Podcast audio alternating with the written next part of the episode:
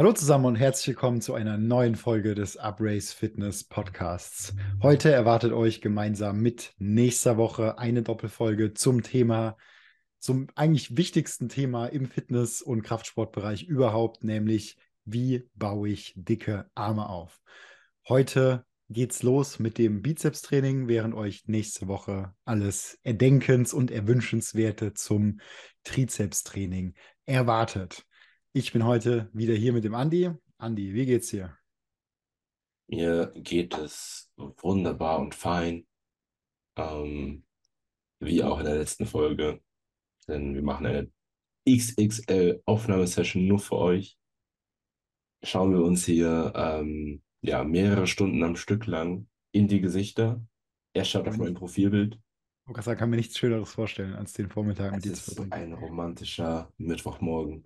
Ja, ja. Ähm, genau. Dementsprechend geht es mir. Und genau, viel mehr habe ich da auch gar nicht zu sagen, weil es kein Update gibt zu letzter Woche.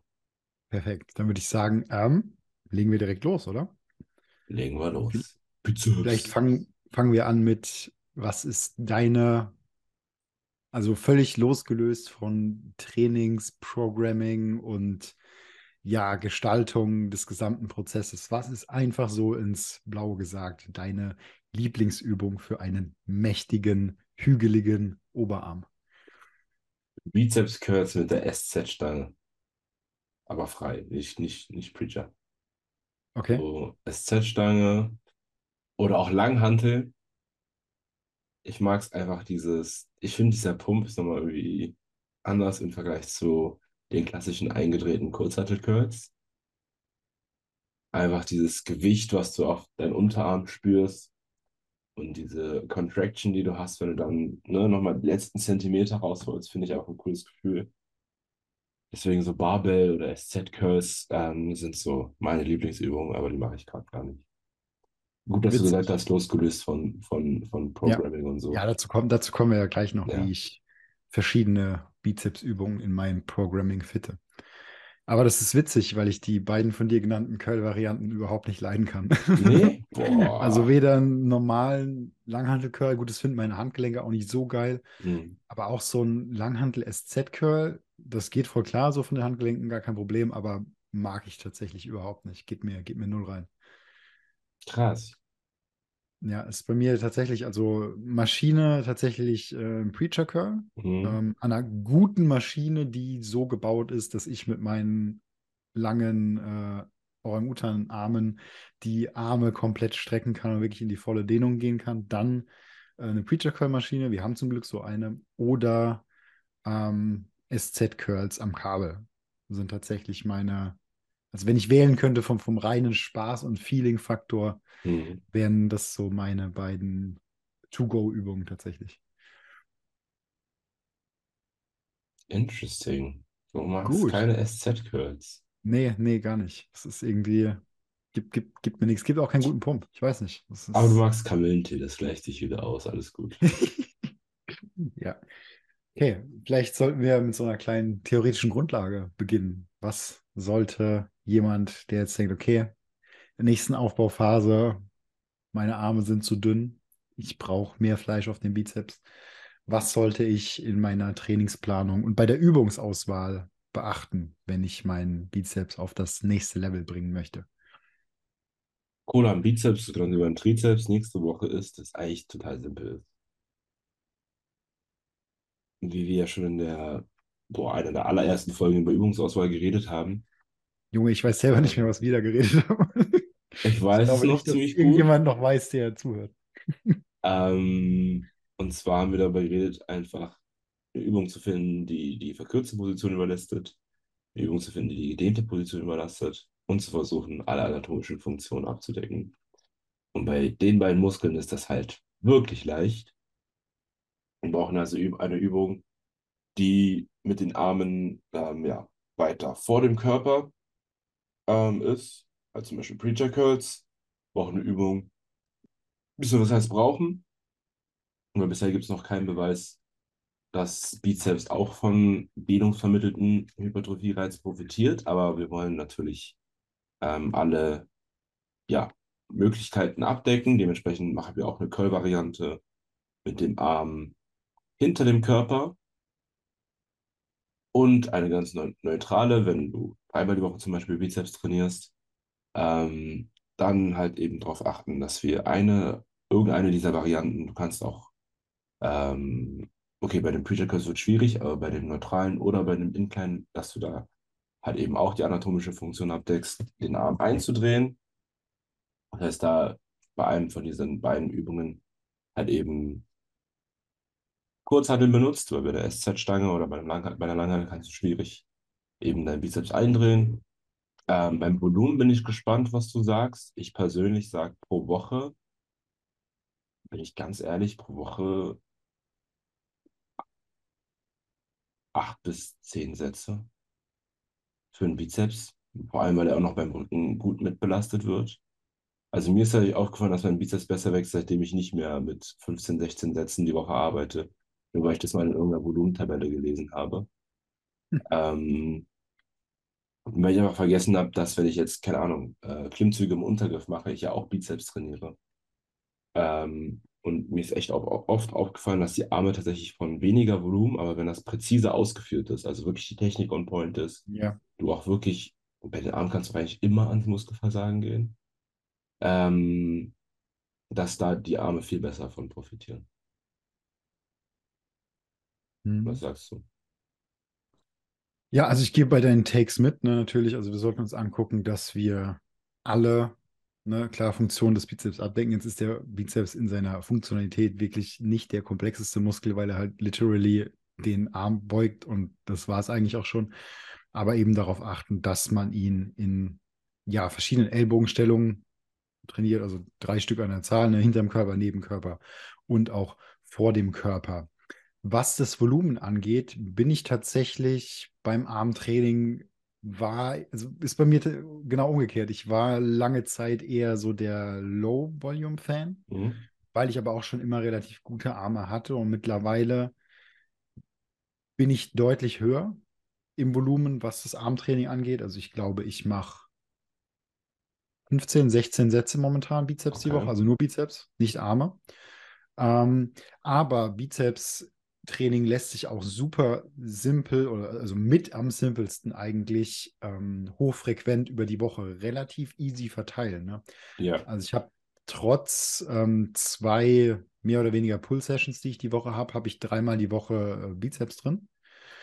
Ähm, und dann muss man halt nur ein bisschen mit Gehirn an die Übungsauswahl gehen. Also wenn ich an einem Tag, also am Tag vorher quasi Bizeps trainiere und am nächsten Tag steht eine Pull-Session an, dann sollte ich halt Übungen wählen, die möglichst nicht so viele Mikrotraumata verursachen. Also den Bizeps nicht am Tag vorher in der Dehnung trainieren. Das heißt, wenn ich ähm, also in der Arm-Session vor oder in der Bizeps-Session vor einer Pull-Session, dann sollte ich dann vielleicht nur zu sowas wie einem Kabelcurl oder so greifen oder einem normalen Kurzhandelcurl, aber jetzt nicht unbedingt mir ein Massaker an der Preacher Curl Maschine gönnen, weil ich, weil die einfach ne, von der Beschaffenheit der Übung deutlich mehr Mikrotraumen oder Traumata verursacht.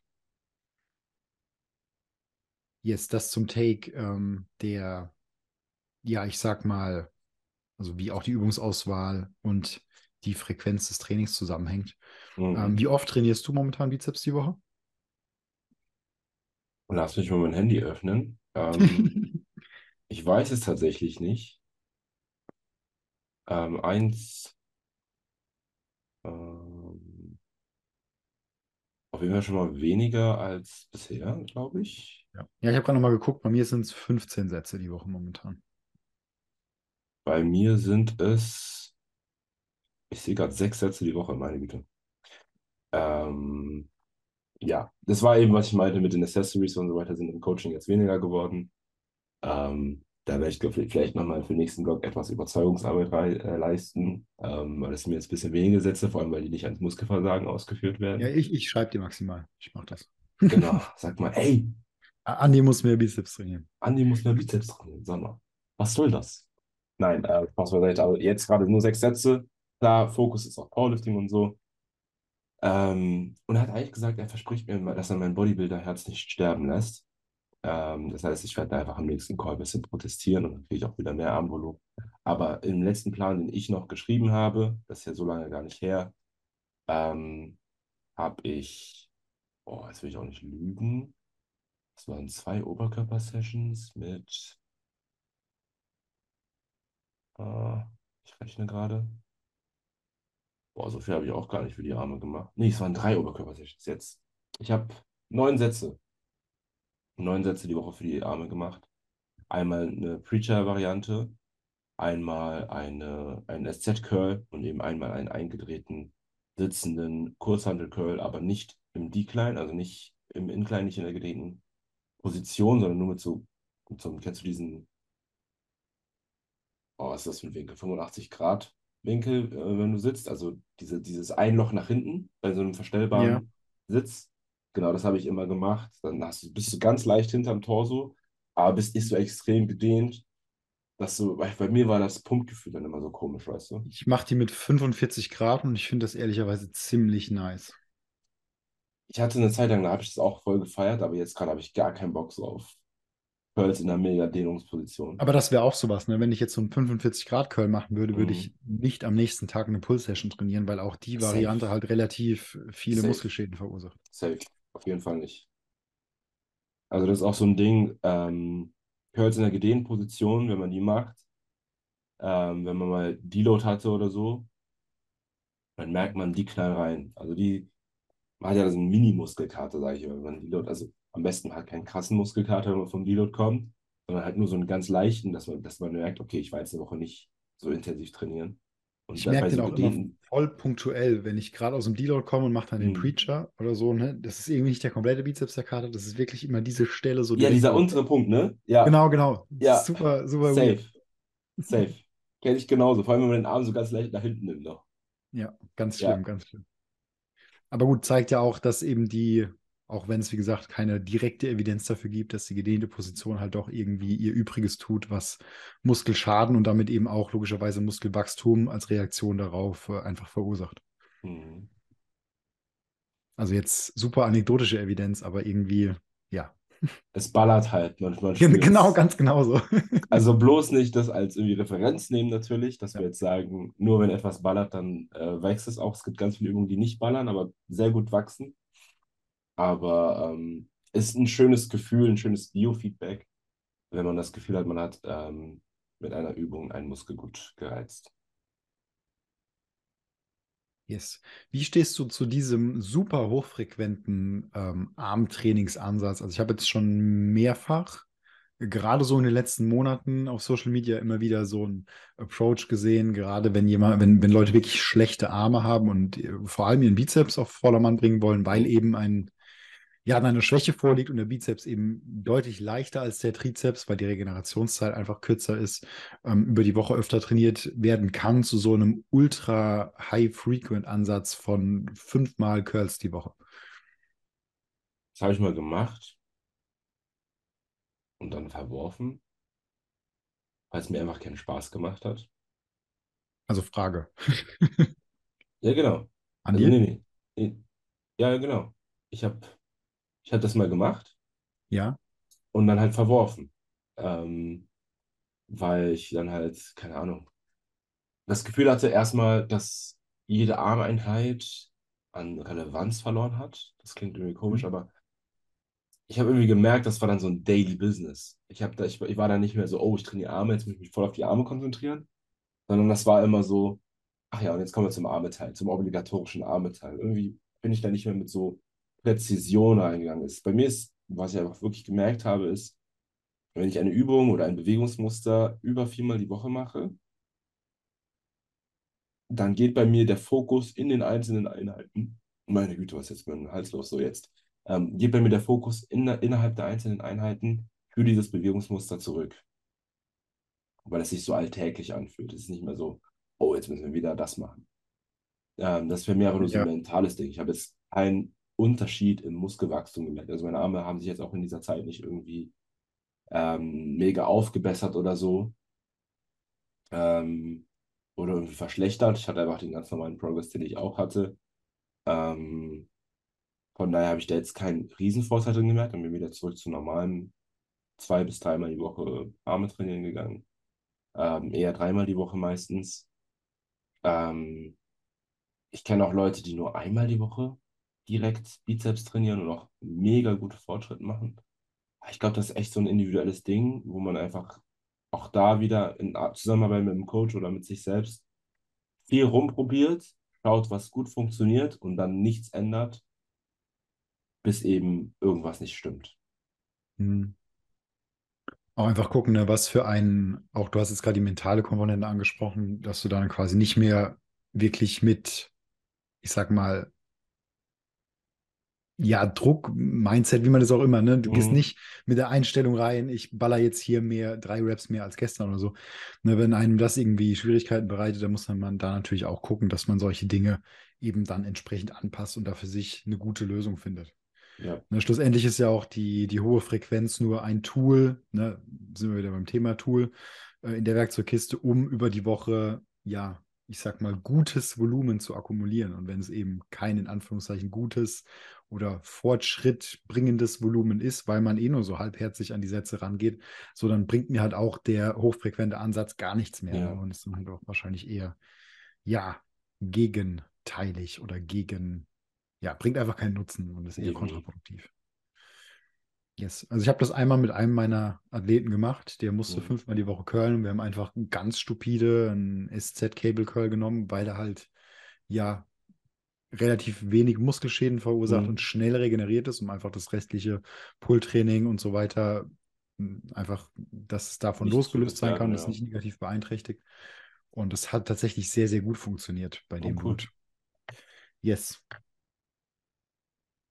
Gut, dann würde ich sagen, wollen wir vielleicht noch irgendwie so einmal über eine Woche Übungsauswahl durchgehen, was man quasi an verschiedenen Trainingstagen machen könnte, um den Bizeps ja zu priorisieren oder um ihm ja, man muss ihn ja nicht mehr priorisieren, aber um den Bizeps einfach bestmöglich auszuprägen und bestmöglich in seinen Funktionen abzudecken. Zu welchen Übungen würdest du über die Woche greifen, um das zu gewährleisten? Ähm, auch da würde ich mir, glaube ich, das größere, das Bigger Picture anschauen. Und zwar ähm, gehe ich jetzt mal raus aus den Bizeps-Übungen und sage, das fängt schon beim Rückentraining an, beim Pull-Training. Je nachdem, wie wichtig die jetzt auch deine Rückenentwicklung ist. Wenn du jetzt irgendwie natürlich sagst, dass diese Übungen, die ich jetzt gleich nennen werde, nicht in dein Bild von, dem, von deinem optimalen Rückentraining oder deiner Zielsetzung, was deine Rückenentwicklung angeht, nicht reinpassen, dann vergiss, was ich jetzt zum Rücken sage. Aber ähm, wenn du wirklich sagst, okay, zum Beispiel mein Rücken ist sehr gut, ich hatte so eine Phase, da war mein Rücken ziemlich stark ausgeprägt, aber meine Arme aufgrund ihrer Länge sind halt sowieso immer im Vergleich, sehen die halt immer im Vergleich schmal aus. Ist immer ganz schlimm, wenn ich neben Leuten pose, die auch Krafttraining machen. Wirklich, du findest selten Bilder von mir, wo ich jemanden mit dem Arm aus äh, outengel. Muss man drauf achten. Das ist richtig traurig. Und wenn ich ein Shirt anhabe, sehe ich halt wirklich scheiße, neben allen Leuten aus. Ähm, okay, aber ich schweife schon wieder ab. Ja, jedenfalls ähm, ist, bin ich jetzt zum Beispiel so ein Fall, bei dem der Rücken eigentlich ziemlich gut ausgeprägt ist im Vergleich zu den Armen. Dementsprechend ist es jetzt kein Weltuntergang, wenn ich jetzt eine Rückenübung nehme, die vielleicht, sagen wir mal, statt 100% optimal eher 90% optimal ist, aber dafür meine Arme gut trifft. In meinem Fall wären das zum Beispiel die Klimmzüge im Untergriff. Ähm, da gibt es andere Übungen, bei denen ich meinen Lat viel besser treffe. Aber mir in dem Moment egal, weil ich weiß, mit diesen Chin-Ups heißen die ja, glaube ich, oder? Also es gibt ja Pull-Ups und Chin-Ups. Ich glaube, Chin-Ups sind die im Untergriff. Ist ja egal. Ihr wisst zwar jedenfalls, was ich meine, halt da, wo man sich halt so ne, im Untergriff ähm, hochzieht. Beziehungsweise im Goats ist es eher so ein abgeknickter Parallelgriff, so ein 50-50 Parallelgriff-Untergriff, weil es so ein 45-Grad-Winkel abspreizt. Ähm, das ist eine Übung, bei der du den Bizeps mega gut triffst. Es gibt auch ganz viele Turner. Turner haben eigentlich immer einen richtig krassen Bizeps und die machen keine Curls. Die machen nur halt eben diese Pull-ups. Daran merkt man, wie effektiv diese Übung ist für die Oberarme.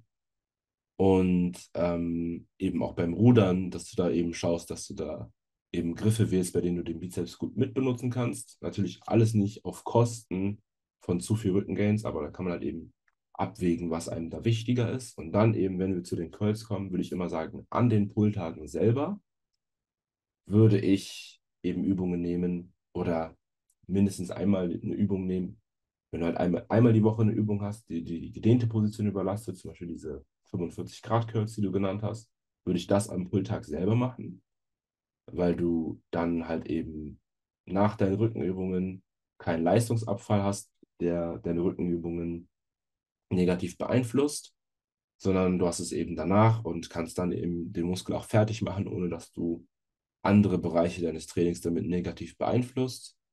Wenn wir eben vor einem Pull-Training sind, einen Tag vorher, vielleicht sogar zwei Tage vorher, und wir aber Bizeps auf dem Plan haben, dann würde ich vielleicht eher eine Übung nehmen, die die verkürzte Position überlädt. Aber auch da schauen, wie der, der Unterschied ist. Ähm, eine Preacher Curl Maschine im Vergleich zu einem Preacher Curl ist nämlich zum Beispiel ein total krasser Unterschied, finde ich, was Muskelschäden angeht. Jetzt aus meiner persönlichen äh, Anekdote. Ich finde, Preacher Curl Maschine kann echt gut nochmal in den Muskel reinballen, in die, in die Regeneration. Würde ich vielleicht nicht einen Tag vor einem Pull-Training machen. Aber zum Beispiel ein freier Preacher Curl habe ich das Gefühl, sorgt für kaum Muskelschäden im Vergleich. Also der, der ist ziemlich schnell regeneriert. Den kannst du auch einen Tag vorher machen. Aber natürlich eine klassische Wahl ist einfach eben zum Beispiel so ein SZ-Curl am Kabel oder so ein stehender, eingedrehter Bizeps-Curl. Den kannst du eigentlich auch einen Tag vom Pull-Training machen, ohne dass jetzt dein äh, Pull-Training wirklich ähm, stark negativ beeinflusst. Natürlich geht es auch da immer um Volumen und Intensität. Klar, wenn du jetzt da, keine Ahnung, sechs Sätze komplett als Muskelversagen machst, dann wird dein Rückentraining so oder so drunter leiden, egal welche Übung du machst. Ähm, und dann eben, wenn du jetzt eben noch eine dritte Übung hast, dann kannst du halt schauen, wenn du eben, sagen wir mal, an Tag A, am Pulltag, die Incline Curls hattest, also die in der gedehnten Position, und dann sagen wir, du hattest die verkürzte Position mit dem Preacher Curl, dann kannst du halt eben nochmal ähm, am dritten Tag eben eine Übung auswählen, bei der du einen neutralen Torso hast, also beziehungsweise deine, deine Arme auf einer Linie mit dem äh, Torso sind. Ob das jetzt wie bei mir äh, gerne Langhantel oder SZ-Curls sein können. Ähm, oder wie bei Fabian eher die SZ-Curls eben an der, äh, am Kabel. Je nachdem, was euch da mehr Spaß macht, müsst ihr halt schauen. Und da habt ihr eigentlich schon Übungen, wo ihr sowohl alle anatomischen Funktionen abdeckt, als auch gedehnte, neutrale und verkürzte Positionen überladet. Ähm, und seid eigentlich sehr gut aufgestellt mit dem Armtraining.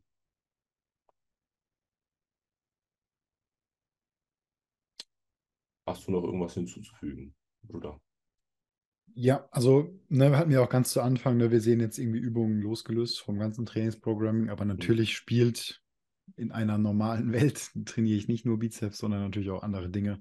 Ähm, und da haben wir natürlich ein gewisses Überlappungsvolumen und da spielen die Pull-Übungen klar eine Rolle. Ähm, ich habe aktuell tatsächlich nichts im Untergriff, glaube ich, mhm. und relativ viel im neutralen Griff für den Lat, da ähm, Rückendichte sehr dominant ist bei mir. Und ich muss sagen, ich habe wenig, also das ist auch immer so ein Technikding, ne? wenn Leute mhm. irgendwie schon richtig krass ermüdeten Bizeps nach dem Pulltraining haben, dann liegt es halt meistens eher an einer schlechten Technik, ähm, als dass jetzt der Bizeps wirklich so viel arbeiten müsste, wenn wir jetzt mal von ja, schweren Chin-Ups im Untergriff vielleicht mal absehen. Mhm. Aber sonst gerade bei Ruder- oder Latzug-Varianten ist es dann doch eher so, dass die Technik einfach bescheiden ist, wenn der Bizeps wirklich sehr, sehr krass auf Pump ist oder schon sehr stark ermüdet ist am Pulltraining. Ähm, ich mache es aktuell so, jetzt einfach über die Woche verteilt und jetzt auch mal Pullvolumen ignorieren, ne, weil wie gesagt, ich momentan Pullvolumen habe, das wenig erschöpfend für den Bizeps ist. Ähm, ich habe zweimal die Woche den Bayesian Curl, also mit Ellbogen hinter dem Körper mhm. in verschiedenen Rep-Ranges.